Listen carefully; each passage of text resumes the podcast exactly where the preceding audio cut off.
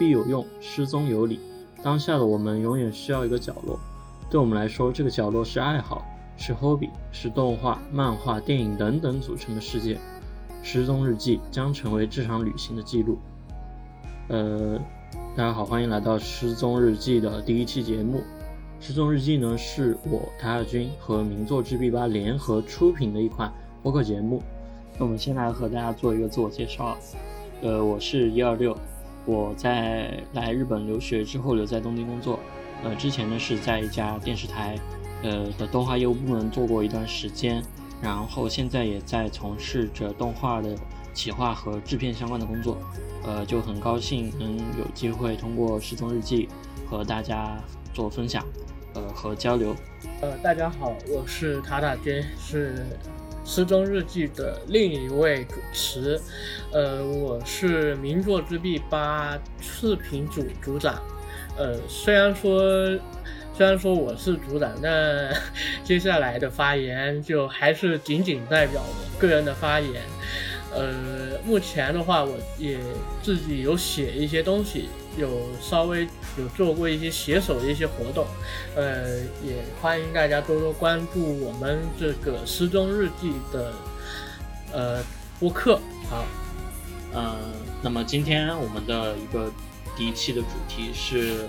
有关动画《刀剑神域：爱丽丝篇异界战争》终章，也就是呃今年七月份开始播放的这个。《刀剑神域》的最新一期的动画，呃，相信很多观众都知道了这个，呃，因为这新一期的一些呃动画的骚操作呀，这个评分是呃口碑爆炸。嗯，对对。嗯，比如说 B 站上会看到现在目前是四点九分的一个评分。呃，那么塔塔君，请问这个你对这个现象，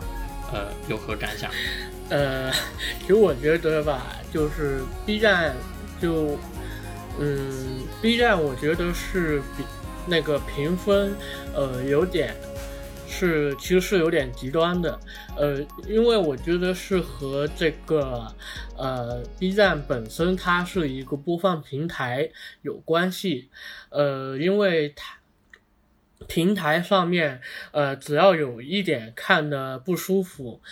就可以立刻在下面打分，这是第一点。然后第二点的话，就是弹幕这个是会引起一些，呃，大家去从众的一些心理。不过，呃，怎么讲？呃，这个《刀剑神域》这一季的话，确确实实，如果不不说 B 站的原因的话，它自己原因也很大。所以，所以呢，我觉得，呃，两方面。的这个作用下，导致了评分这么低。当然，就是不只是刀剑，就是 B 站本身，还有其他的一些国内的评分网站，它那个分数也比较低。呃，之前就我们目前的话，B 八会 B 八出一期那个。关于《刀剑神域》最近的争议的一个视频，就是已已经讲讲清楚了。就是我不太知道，呃，这个节目发布的时候，我们的视频发了没有？如果发了的话，大家可以去看一下。呃，大致就是讲清楚了一下目前的一些争议点，为什么会产生这么多的分歧？为什么动画会呃？这么糟糕，呃，我们在这个视频里面有试图讲过，所以这一次播客的话，肯定是尽量不打算重复，呃，视频里的观点。我们想要去，呃，延伸或者说深入一下，去关于整一个《刀剑神域》这个系列作品的一些呃讨论，对。就希望可以去讨论一些视频里面讨论不到的事情，对。嗯，那这边如果说大家对于内容，就是可能一些内容的总结啊，或者说我们 B 八的一些分析，可以去看一下我们视频。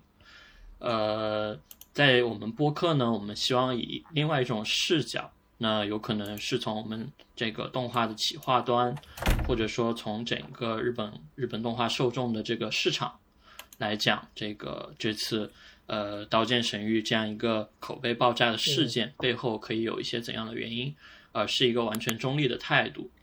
嗯、我这边就回回回想一下刚刚塔亚军说的话，我觉得有一点说的特别好，就是说，呃，B 站它现在已经是一个非常非常集中，怎么讲呢？中心化的一个视频平台，也就是说，可能我们中国呃看动画片的小伙伴，百分之我不知道百分之八九十的话，都会通过 B 站去，现在都会去看一些看到一些新番吧，然后。然后 UP 主也会去针对这些新番做一些点评，可能《刀剑神域》恰好在这个时间点，它出了一些有槽点的这样一些素材和片段，是马上就被这个怎么讲呢？去去做成视频的素材，然后这个马上就口口相传，然后大家都知道这样一件事情，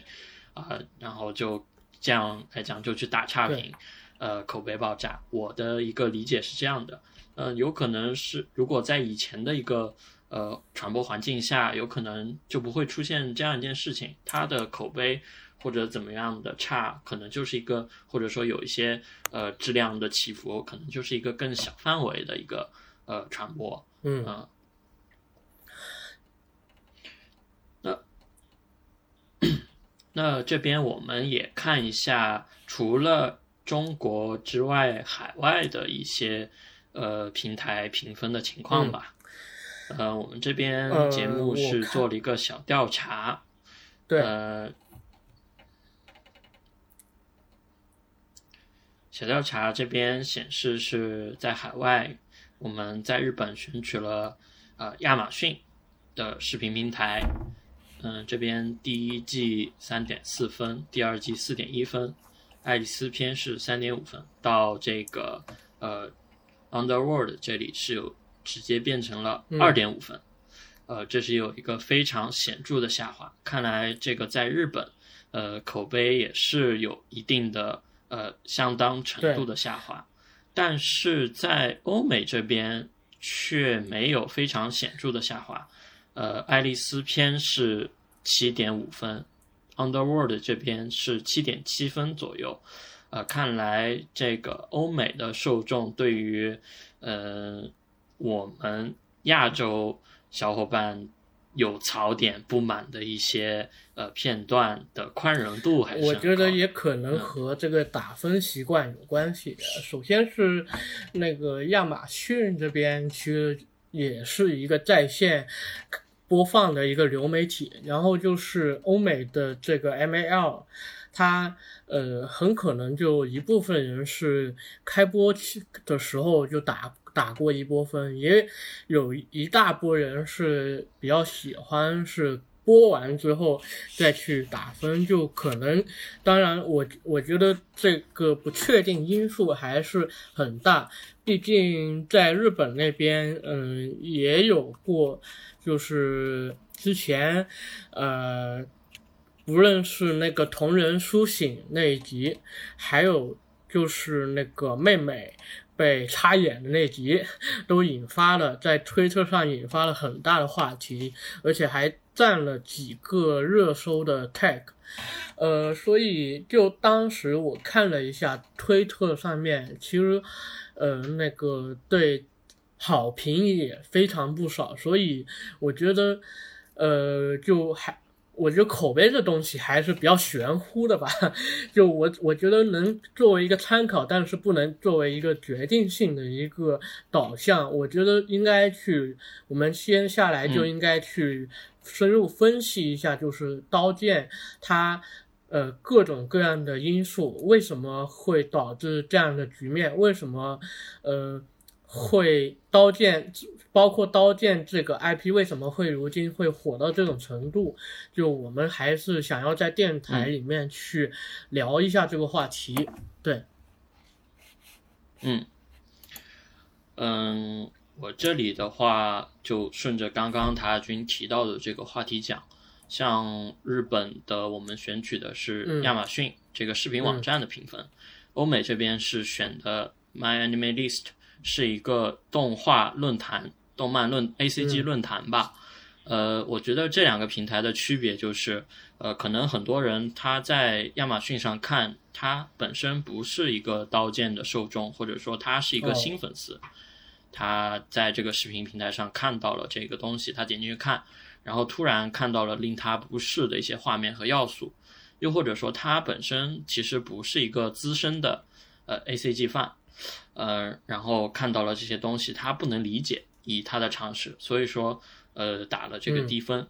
然后通过我这个在评论的一些在视频亚马逊上评论的一些观察，就确确实是有这样的一些案例。呃，然而在欧美的这个 MyAnimeList 的网站上，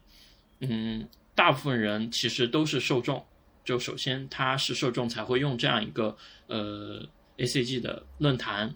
然后它是有一定对一些可能猎奇的要素，比如说看过 EVA，比如说呃这里并没有说 EVA 猎奇的意思啊，就是说我们对呃动画当中可能会出现的一些呃亚文化特有的桥段是有认知的，又或者说它本身就是从第一季一直看过来的一些用户，那这样的用户的话呢，可能呃可能是会再加上欧美啊，他们可能。呃，看美剧啊，或者说一些他们呃特有的一些文化圈的习惯，所以说他们对于 Underworld 这些新的内容可能会相对宽容一些。呃，这边的话也想呃问一下塔塔君，就是在动画当中，你有没有就是在新的这一期动画当中，你有没有什么就是呃特别觉得是呃。印象深刻的一些片段啊，什么？印象深刻，那不就是只剩下茶眼了吗？呃，怎么说？主要是这这一个季度的话，我个人比较不喜欢的是，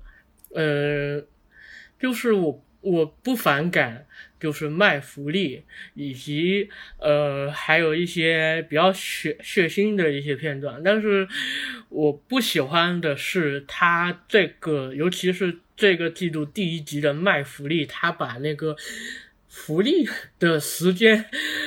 弄的那个叙事的节奏非常的奇怪，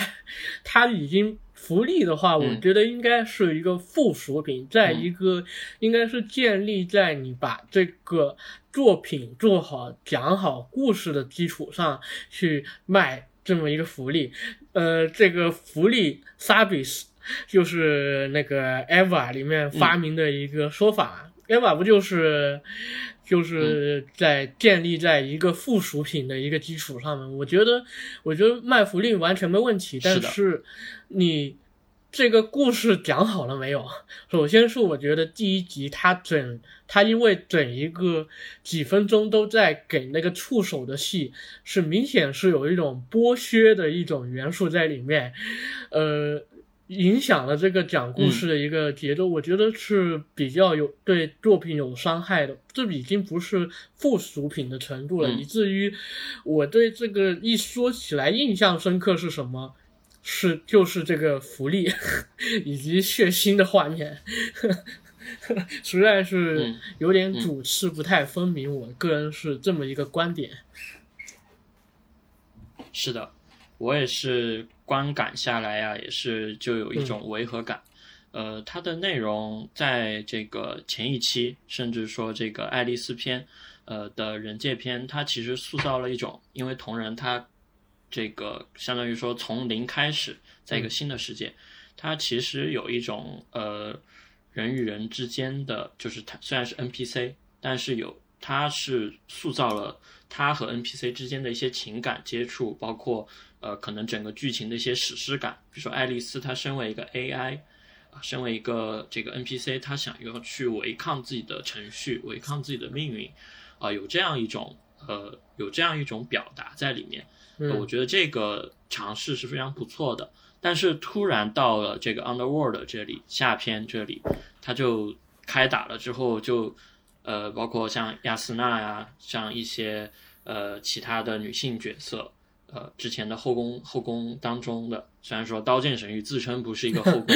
动画，这样子，但是显然同人的这些女朋友们她们一一拥而上的画面，让我或者说他们一起出现，呃，和同人重逢的这些画面，让我感到说这个内容啊，它在史诗感和这种怎么讲呢？这种男性后宫、男性向后宫的这种要素的冲突下，有一种缝合怪的感觉。这是我对内容上感到一种呃违和的一种总结吧。嗯，所以说叙事上它就显得没有重心。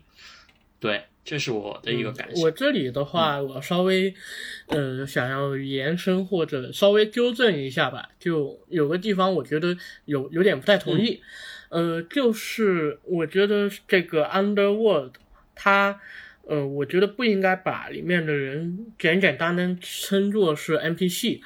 呃，因为 Underworld 它是作为一个世界观设计，我觉得它对整个刀剑作品系列它是开启了一个可能性。因为在此之前，他们却就只是在玩一个游戏。但这虽然是虽然说他们一直在强调强调他们玩的游戏可不是闹着玩的，但是无论如何，他们都是确实是在一个游戏之中去去去去。去发展这个故事，但这一次它其实应该是一个穿越到，它其实更像是一个异世界，它是一个客观存在的一个世界，就不是人，对，它是。有，它这个世界是有自己客观有有自己的主动性去发展自己的社会规律的，这就是和之前的世界观不一样的地方。我觉得 Underworld。这个世界观就是在对刀剑这么一个世界观的一个拓展是非常重要的，但是执行上我觉得它执行的并不好。呃，首先嘛，就是那个，呃，我觉得刀剑有一点非常，先说它好的，就是 Underworld，它它把刀剑一直以来一个比较，呃，最。应该说核心吧，一个价值观，它提炼了出来，就是呃上个上就是上个季度那个呃上上个季度他呃有一个演讲，就是大概是这样的，就是呃就是我们所。生活，我们在玩，就是这个我们在我们所所属的这个所处的这个虚拟世界，世界绝对不是虚无缥缈的。它这里有我们的生活，有我们的朋友，就是这里的时间一切都不是假的。它是提炼了这么一个核心出来，一直以来刀剑它。呃，我觉得它最珍贵、最宝贵的核心价值观就是这一个，它升华的主题。呃，尤其是它是可以和那个，呃，斯皮尔伯格导演的那个《头号玩家》是可以去对比的，因为斯皮尔伯格他本来就是，首先他是。比较老的一个创作者，一个老的导演，他的观念其实是有点落后的，所以他在那个《头号玩家》里面，《头号玩家》虽然也是一个这个 VR 游戏，但是他是觉得这个游戏是虚假的，人们是需要去退出这个虚拟世界，去享受这个现实世界的生活，只有现实世界才有自己的生活，所以他这个。虽然说隐藏了很多关于游戏迷的彩蛋，但是它这个价值观还是被很多游戏玩家，甚至是呃动漫画爱好者，甚至是亚文化圈诟病的一个地方。它这个价值观实在是太主流社会了，就是就或者说上太父母辈了，就。这个这个是刀剑不一样的地方，刀剑不是讲述父母辈的价值观，而是讲述我们的价值观。呃，我觉得这才是刀剑最珍贵的一个地方。嗯，但是吧，就是他在塑造这个 Underworld 这个客观世界的时候。他这个世界并不客观，就还是有点绕着同人这个这个主角去周转，就是他没有他他是他本来应该是塑造好他有自己的一个系统，但是它里面的人各种事件都还是有点围着就是某一个角色去周转的，所以呃同人倒下了，就变成了围着爱丽丝，就他其实是呃比较失败的一个点。除此之外，就是呃他呃原作者川原丽，他有这么一个全新的世界观。但是他还是在那个人界篇选择了爬塔打怪，这都是在 S A O 时代里面玩过的。我觉得既然有一个全新的世界观，不如为什么就不能有一些其他的想法？为什么还要去做这个事情？这个我是有点不太满意的一个地方。呃，所以我觉得他执行是嗯不不太满意的，就是这这么一个回事。嗯。嗯，嗯，嗯，我觉得非常有道理啊。其实，呃，我感受到的也恰恰是这样一一个尝试，或者说，呃，这个爱丽丝篇它具有一个我称之为试验性，就是说它开始去关注呃虚拟世界，开始去玩真的了。这是我觉得它非常不错的一个尝试。对的。但是可能我们。刚刚说的执行层面，比如说他确实是一个大 IP 啊，同人啊，亚斯奈啊，他要去卖货呀，他要去对吧？他要去满足一些粉丝群体，甚至说就是市场市场的一些需求，他不得不去把故事讲的去贴近角色，或者说去像刚刚所说的去为角色某一些角色服务。那这样的话，显然因为怎么讲呢？真实的世界是残酷的。那么这样的一种叙事方式就会去影响，呃，这个史诗感或者说这个残酷的世界这个真实故事的塑造，所以我觉得这个里面是他们没有掌握好这个平衡。那么其实这里就讲到一个，就衍生出我们讲到的一个，呃，这个口碑爆炸的一个外因啊，这是这个总结下来，我觉得是，呃，怎么讲呢？嗯，IP 的影响力越来越大，那么粉丝也在参与到呃故事当中，嗯，观众的需求有时候也或者呼声也在影响着这个作品的制作的思路，而刀剑有可能在这样一种环境当中有点迷失了自我。是的，嗯嗯，其实我呃。可能还有一个要补充的是，就是，呃，我我觉得外因的话，就是呃，B 八的视频也讲过，就是我个人觉得，就是目前它是作为一个全新的世界观，它需要去，它不能像之前玩游戏一样，只是展现某一个这个游戏的某一个角落就可以了，就是它。它比如，比如像是 G G O 篇，它可以通过，它可以通过展现其中一个角落去提炼，就是它，它首先是正片也有同人篇，然后也出了外传，就，呃，关于另外这个游戏里面的别人的故事，它是这样子的，但是它，它因它。但是他来到了这个 Underworld 篇的话，他需要，呃，去需要原作者需要创作者去把控的信息量肯定是更多的，而且他还把那个规模，嗯，那个视那个视角弄得更多了。我就川原力的话，他是驾驭不是很能驾驭得了这么广大的一个。呃，这么多的一个视角，就是对，就最后的话，还是会把各种视角收缩成那个同人装逼个人主义，就是同人他是一切的收缩，他可以把他他最终还是会回归同人身上，对，所以我。个人觉得他是有点是步子迈的太大，呃，他有点可能是把控不过来的，是，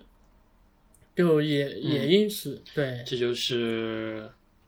对，这就是那个怎么讲呢？刀剑神域不是冰与火之歌，虽然冰与火之歌也烂尾了，那川原丽呢也也不是乔治马丁，对不对？嗯，我觉得这个确实是作者的这个原，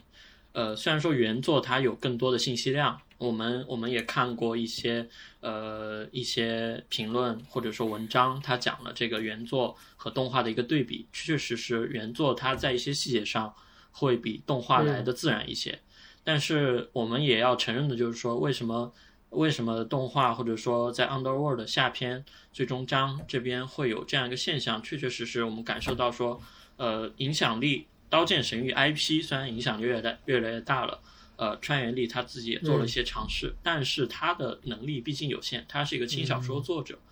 呃，所以说他不能去给你把《刀剑神域》写成冰与火写写出冰与火之歌的感觉来，这是一个确确实实。就你没有办法去和市面上的一些这种呃大师级的作家去比肩的。呃，对，就是原著者的这个能力是有限，当然还有就是局限性。对，动画动画组的这个改编能力也非常的有限。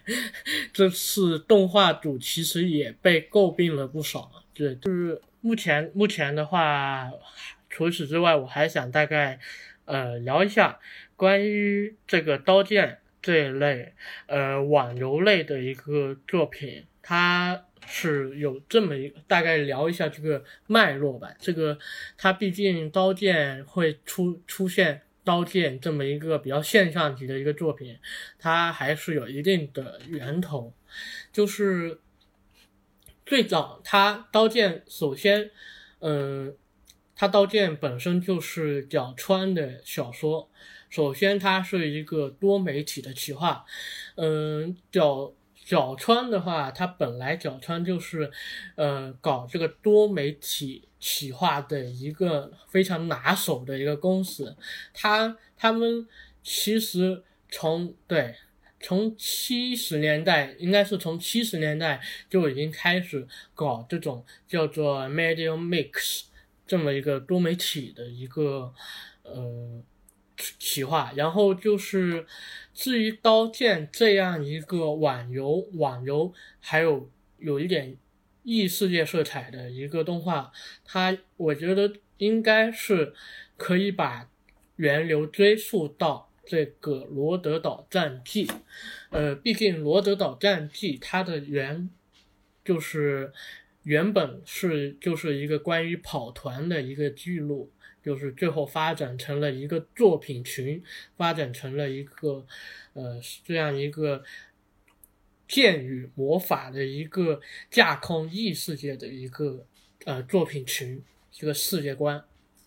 然后至于像是网网游啊，就是游戏穿越到游戏里面的话，它也比较有一很大的很多的时间，就很长历史。就我个人的话，应该是觉得可以追溯到八十年代的这个叫做创，呃，这部电影它是一个部电一部电影，它在国内二零幺幺年它有一个版新的一个翻拍版，国内译名叫《创战记》，呃，但是《创战记》这个。这个他也是穿越到电子游戏里面去，呃呃打打敌人，然后好莱坞电影还有这个勇敢者游戏这个系列，它也是穿越到游戏里面一些比较经典的 RPG 游戏，呃的一个模式下。然后日本的话，呃日本这边。呃，比较出名的应该是，呃，一个叫 Hank 的一个作品，它也是这么一个类型。呃，除此之外，就连当时，呃，世就世纪初的时候，呃，柯南也有出过一个像，呃，贝克街的亡灵这么一个在游戏里面去，呃。游戏里面去进行故事的一个呃剧场版，它也是如果它也是一个呃通过这个前行，就脑内意识前行去前行到一个呃一个游戏世界里面，然后呃，就那个人工智能在妨碍他们说，如果你们在游戏里面死了，呃，那你们现实脑，那你那你们的脑子也会被电波给电死，刚好。这个贝克街的亡灵出上映的这一年，就是《刀剑》网络版 在开始连载的那一年。我不知道当中有没有一些关系，但是可以说 S A O 的世界和柯南剧场版的这一个设定是非常像的。然后就是到了一零年代的一个异世界的一个作品潮流。首先是当时是有一批这样的明显的，也是网游一样的穿越到网游里面的作品，除了《刀剑》，还有像是《记录的地平线》，也是幺五年之前的。这个作品的话，TV 版动画也将要出第三季，呃，对对，然后除此之外的话。就还有一另一个潮流，就是也是比较古典的一个潮流，是这个魔王勇者的一个潮流。呃，当时就有一个一个作品叫做《魔王勇者》，就是里面的角色只没有名字，只叫就男主角就叫做勇者，女主角就叫魔王。它是一个非常寓言的一个一个作品，而且它是不是讲打怪，而是。魔王和勇者联合起来，利用经济学知识来去逐渐去掌控这个世界。对，它是一个对和经济学有关的一个一个作品。就除此之外，还有一些比较后宫类的一些魔王勇者就不说了。还有就是最近也有一些话题热度的打工魔王，这个据据说是烂尾烂尾了小说，所以就有一些的话题。然后就除此之外，就就到了我们这个真正的比较纯粹的一个异世界的一个一个潮流。首先，异世界是分别分为了穿越系，穿越系就比较多那种重钱流啊，呃，然后就是还有就是那种就是本来就是比较古古典的一个设定，但是它也是比较龙傲天、凤傲天的一个一个。类型就大概的话，《刀剑》它动画是，嗯，一二年的时候开始，刚好就是在这一波潮流当中，不如说《刀剑》也引也引发了一些相关的潮流，就是相辅相成的。嗯，是的。就除此之外的话，呃，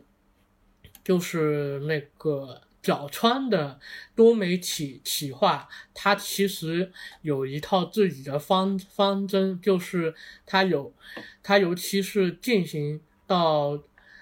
呃，它这个 Media Max Max 进行到一定程度的时候，就变成了，就变就从原作延伸成不同的，呃。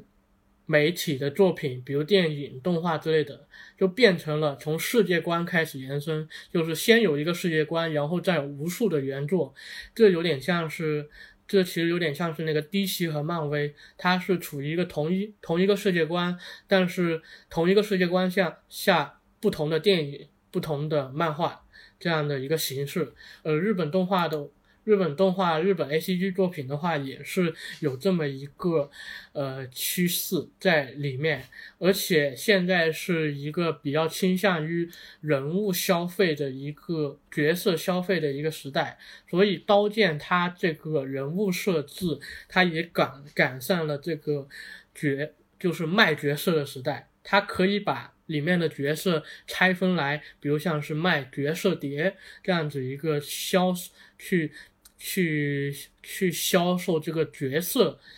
对，就尤其是像是最新播的这个季度，它也有动画里也有明显的卖角色现象，就是让这个刀剑之前的原创剧场版里面的那个原创角色去参与到这个本身有原作基础的一个动画里面。呃，就其实这就是满足了一些角色爱好者的一些呃要求吧。嗯，我大概是说到这里，接下来让这个一一二六 比较能从一个业内的一个角度来说一分析一下也这样子。好，呃，我觉得塔尔军都差不多讲的很全面了。其实，呃，没有，我们也会发现这个，比如说，呃，异世界风潮这个话题。呃，确实，《刀剑》可能它第一季在一二年的时候，它是呃独一无二的，或者说它是比较稀少的。然后一出来横空出世，再加上 A 一、Aniplex、小川这样的强强联合，带给它的一个高质量、高完成度，再加上原作粉丝呃的积累，让他有了一个很好的这个呃呈现。然后这个第一季也是给我们很多很多。这个阿宅留下了很深的印象，在当时，呃，我觉得就是很少人不知道《刀剑神域》这个东西吧。但是随着，呃，就像他刚刚说的，他所引领的风潮，呃，带动了很多作品，也也开始做这样一件事情。比如说，就就开始在异世界这个话题上玩出各种各样的花样来，有各种各样的主题。呃，比如说刚刚你说的那个魔王勇者一起用经济学去征服世界，比如说一些像小书虫这种呃种田文，嗯，包括去年十月份有那个痛房，呃，点防御力那个，呃，包括可能转身史莱姆啊等等各种各样的异世界作品都出来了。那其中，嗯，我们不能说他们都是质量非常高的作品。或者说都是超越《刀剑神域》的作品，但是我们确实是可以看到，说有一些思路非常非常准确。我就是要搞后宫，搞黄色，或者说我就是要搞一些呃话题，比如说经济学，呃，比如说防御力。那防御力那个，他就是我要搞呃，虽然女主是女主，但是我就是龙傲天，我就是下课上，或者说我就是牛逼。我我就是强，那像之前说的这个记录地平线，呃，也提到了。那我觉得他可能就是更专重于一些呃策略，就是说我在玩游戏的时候，我真正要用上脑子，而不是砍砍杀杀。那像这样一些作品呢，我觉得是冲击了刀剑的这个市场，或者说一部分的粉丝，或者说有一点在部分呃喜欢他们的这个。粉丝当中满足了不同，比如说我喜欢看智斗智的，我喜欢看后宫的，它满足了不同粉丝的需求。那相比之下，刀剑它可能内容更集大成一些，它又有主线，又有质量较高的主线故事，又有一些可能杀必死的部分。那这样的话，其实越来越多的作品，它在蚕食或者说在分散刀剑的一个注目度。但毫无疑问，他们是相辅相成的，并不是绝对矛盾的，因为我可以同时看刀剑和其他的。但是我就不会在看《刀剑》同时把它当成唯一神作在对待，像一二年那个时候了。这是我，或者说我们怎么讲呢？就是可能稍微从业界观察到的一个现象。嗯嗯，呃，还有一点呢，就是说，呃，在这个 IP，嗯，比如说刚刚你有提到了这个 Media Mix，那确实呢，这是一个非常非常棒的这个商业运作模式啊。就是说，以角色为中心，它单独抽出来，脱离了这个世界观，它单独卖一个吊坠，或者说单独卖一个亚克力板，它都可以卖钱。这就是因为观众的爱从故事移移到了这个角色。那么从商业上，刀剑是非常成功的。我随便观察一下，就市面上都有呃三四款刀剑神域主题的手游吧，再加上呃各种各样的主机游戏。然后刚刚所说的剧场版动画又有这么多季，嗯，对，它确实是在 Media Mix 这个角度上展开非常非常呃成功的一个 IP，呃，那其实这个回到我们这次口呃第这个最新一季动画口碑爆炸的一个主题，这里就就就可以回想一下，其实呃这么大的延这么高。呃，高强度的运作，其实它可能呃消耗了一些 IP 本身的一个厚度，就是说它的故事也好呀，它可能为了去做商业化，它不得不去做一些呃损害原作世界观或者说稀释原作世界观的事情。那这样一来，可能新的粉丝他玩游戏，或者说在其他地方接触了刀剑 IP 之后，他回来看动画或者原作，他发现，哎，这个东西和我最开始想的不太一样啊，因为刀剑这个故事它本身每一季度都是有不一样的主题和思路，那这样一来，有可能就会产生一种，呃，怎么讲呢？就像一个社区，它有不同不不同口味的人，形形色色的人，可能人与人之间。它有冲突，有这样一种现象，对，这可能就是一个大 IP 不得不面对的一个，就所谓饭圈化啊带来的一个问题，这是怎么讲呢？我们观察到的一个现象吧。嗯嗯，我觉得的话，应该，嗯，我觉得应该是用一个国内比较常用的一个词，就是出圈。没错。呃，刀剑的话，呃。无论是客观事实，还是我所经历的一些事情，我是觉得《刀刀剑》这个作品它是出圈过的。就尤其是《刀剑》在一开始播的时候就已经有出圈的现象。就我高中的时候，呃，一些不是。平时不看动画的一些现充也跑去看刀剑了，就国就我身边是这么一个现象。我觉得刀剑一直以来都有在去扩扩大这个受众群这么一个动作，包括他去做这个原创剧场版。原创剧场版它本来就已经获得了一定的商业成功。我记得他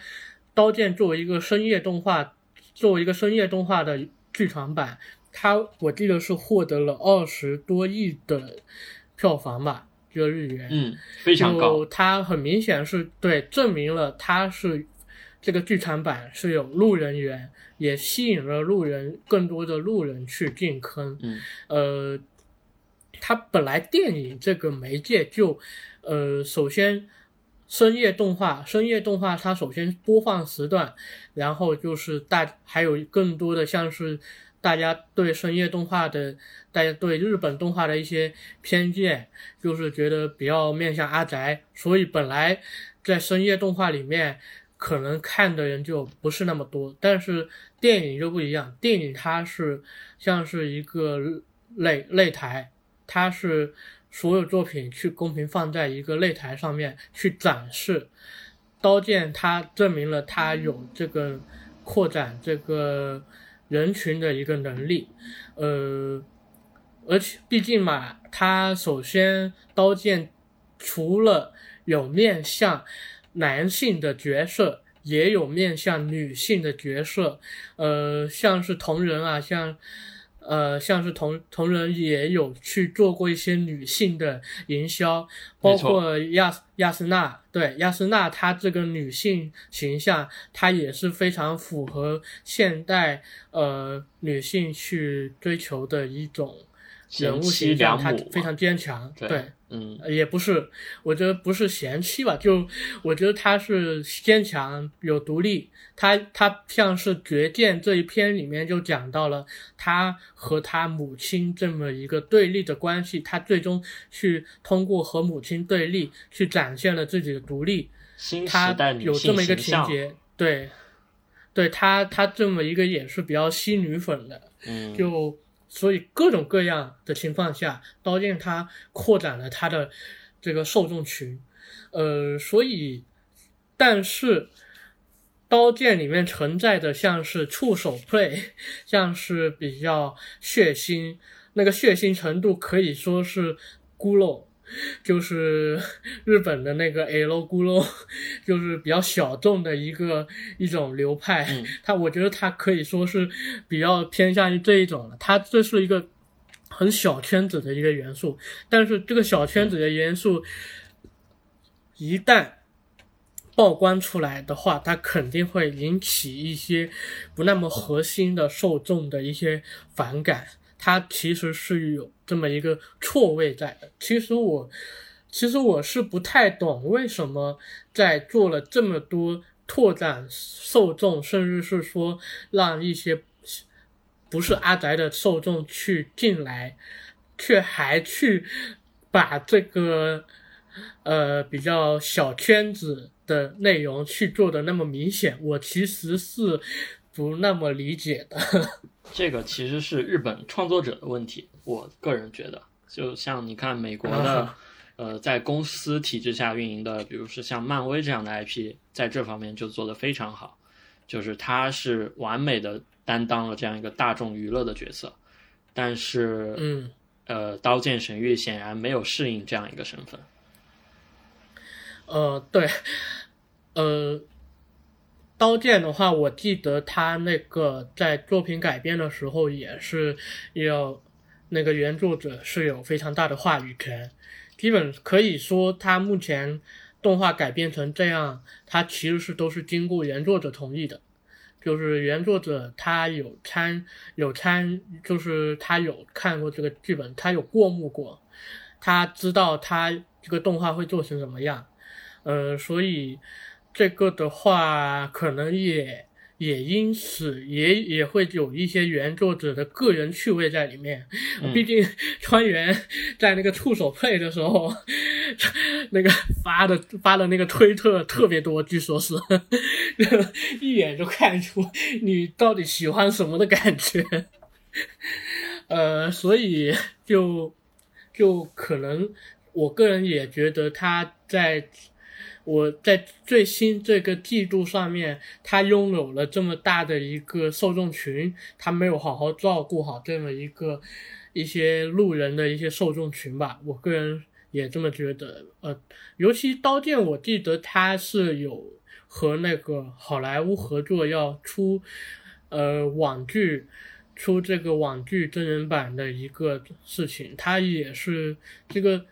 呃，其实也是一个拓展受众的一个动作，只不过那个网剧进行的怎么样，我不知道了，就好像没有没有下文了。对，嗯嗯，对，哎，真是没错。嗯，这样刀剑的话题，我们今天讲了很多。那我们认为刀剑它是一个呃商业上非常非常成功的一个 IP。然后他塑造了诸多呃为我们呃观众印象深刻的角色，对亚斯纳同人，然后塑造留下了一些呃精彩的故事。但是在最新的这一期呃动画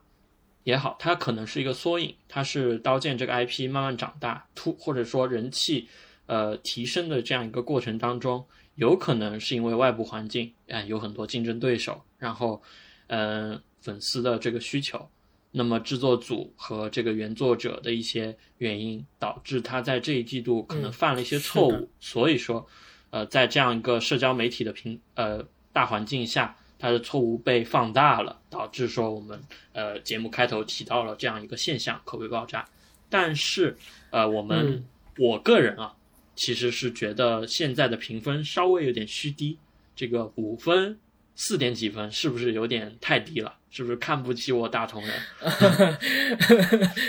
这个这个还我个人觉得评分只是一个参考，尤其是评分，我个人是不是用来。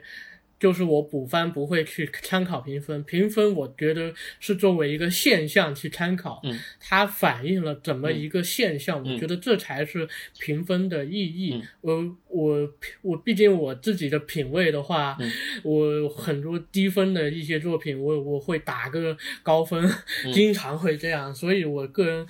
个人的话，我我也建议各位的话，如果去想要看作品，我觉得不如去。如果你怕看了吃亏，不如多收集一下自己觉得有用的信息，不只是评分。就就我我也是这样子，就是在在看之前也会去，就包括问别人这个作品好不好看，你觉得怎么样？一些一些口味比较相近的一些朋友，他会给你提供一些。嗯，呃，好的信息，嗯，就评分它是一种反映的一种现象，嗯，而这个反映的现象，评分包，就包括那个刀剑，它是每就世界各地它这个评价都不一样，它就本身就反映了每一个地方都都那个现象都是不一样，是可以具体分析的。就我们这一次是。大概大概去试图试着去分析一下，可能试着去分析一下。呃，对，嗯，没错。呃，我们的节目并不是说要给大家带来什么样的启示，只是说分享一些思路。呃，也是希望有一些有价值的观点，也是启示吧。啊，对，嗯，有价值的观点啊，一些有意思的想法，我我们讲市场也好，讲这个企划的一些东西也好，就是希望提供给我们的受众一些不一样的视角，去呃去享受或者说去呃欣赏欣赏体验动画。嗯，听说这一期。塔塔还会给我们推荐一部呃漫画作品，对，这个必须要放在第一期推荐，毕竟这个漫画就是我们这个播客名字的来源，就同名叫做《失踪日记》，对，呃，是漫画家日本漫画家无期日出夫的一个比较自传式的一个漫画，对。呃，首先大概介绍一下这个无期日出夫，他这么一个漫画家吧。他是去年才去世，去年十月的时候刚去世。他是有一个响当当的一个名号，就是呃萝莉控热潮的引流者。对他，首先是引发了这个八十年代、七十年代末、八十年代的这么一个萝莉控热潮。呃，同时他也是日本就史上第一本萝莉控漫画同人志，叫做叫做西贝鲁，对，这么一个他是有这么一个地位在。老萝莉控但是，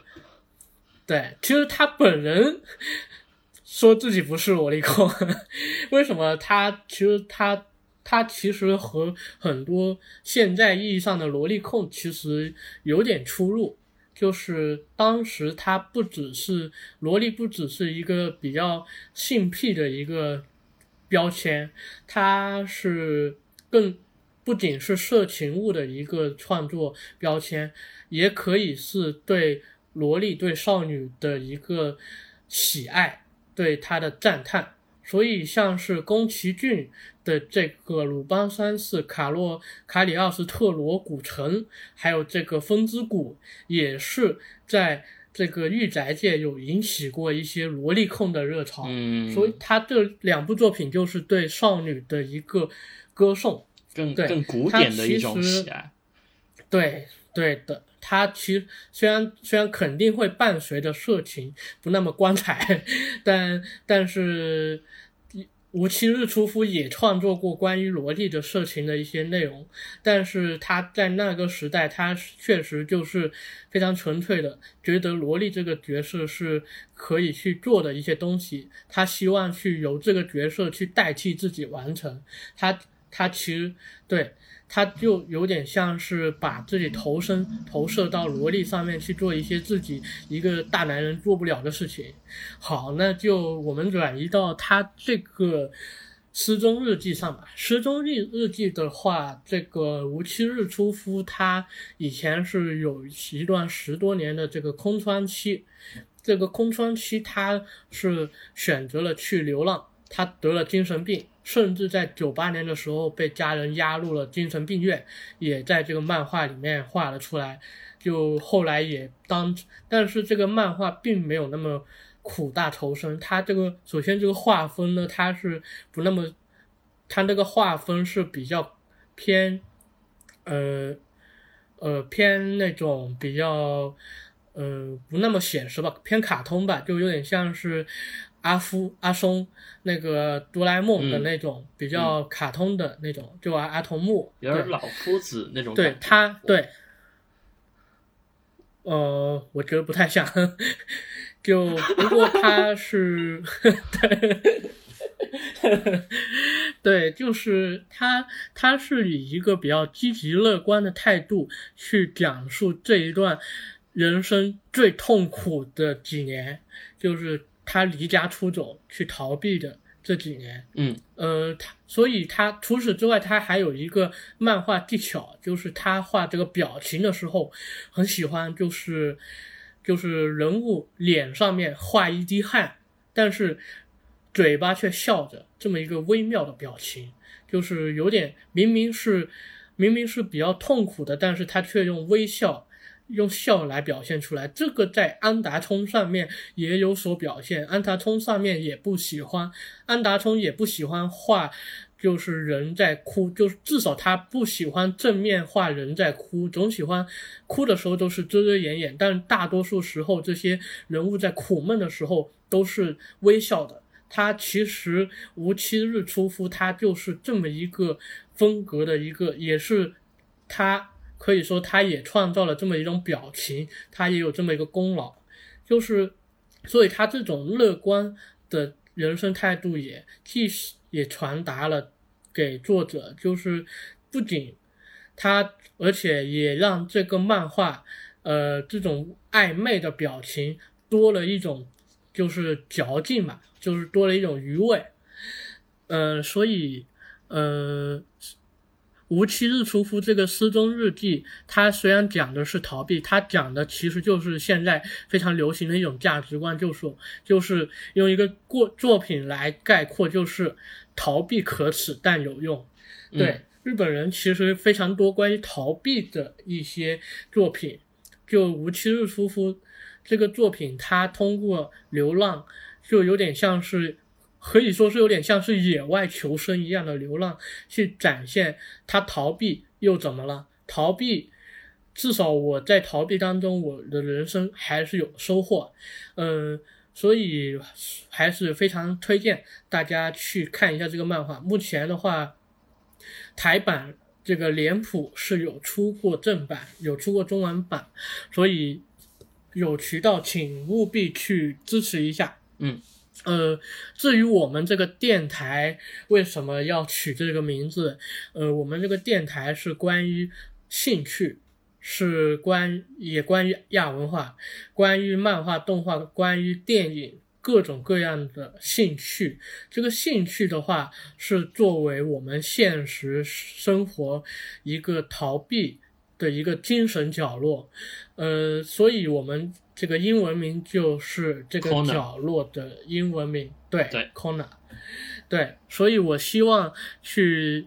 呃，去采用这个无期日出夫老师的这个漫画作品，去表达我们这个播客的想要去传达给观众的一个。呃，信息就是你逃避，在你在你的爱好里面逃避，并不需要感到可耻，并并不，你的爱好其实是呃值得拿出来去和别人分享的。就我们做这个播客也是在分享一种爱好，呃，所以就想要去这个电台这个。播客其实就是我和一二六的一个逃避空间，也是我们记录着我们这一段时间这个录制播客的这一段时间的逃失踪日记。对，是这么一个意意思。嗯，我觉得他这个逃避，他是并非带有消极意义的那种逃避，而是说，对的，呃，我们的人生需要一种支点，然后。我觉得兴趣是一个非常好的支点，就希望这样一个电台的一些内容，能够给观众们、呃听众们带来一些呃，能够像角落一样，能够能够成为你们的避风港，或者说，嗯，能够成为呃你们会想常来的一个地方。好，对，好，那这一期。就也有快一个小时了，那我们这一期就到这里了，怎么样？好，那我们接下来给大家放一个 ED，那我们这一期节目就到这里，下期再见。好，好，拜拜，拜拜。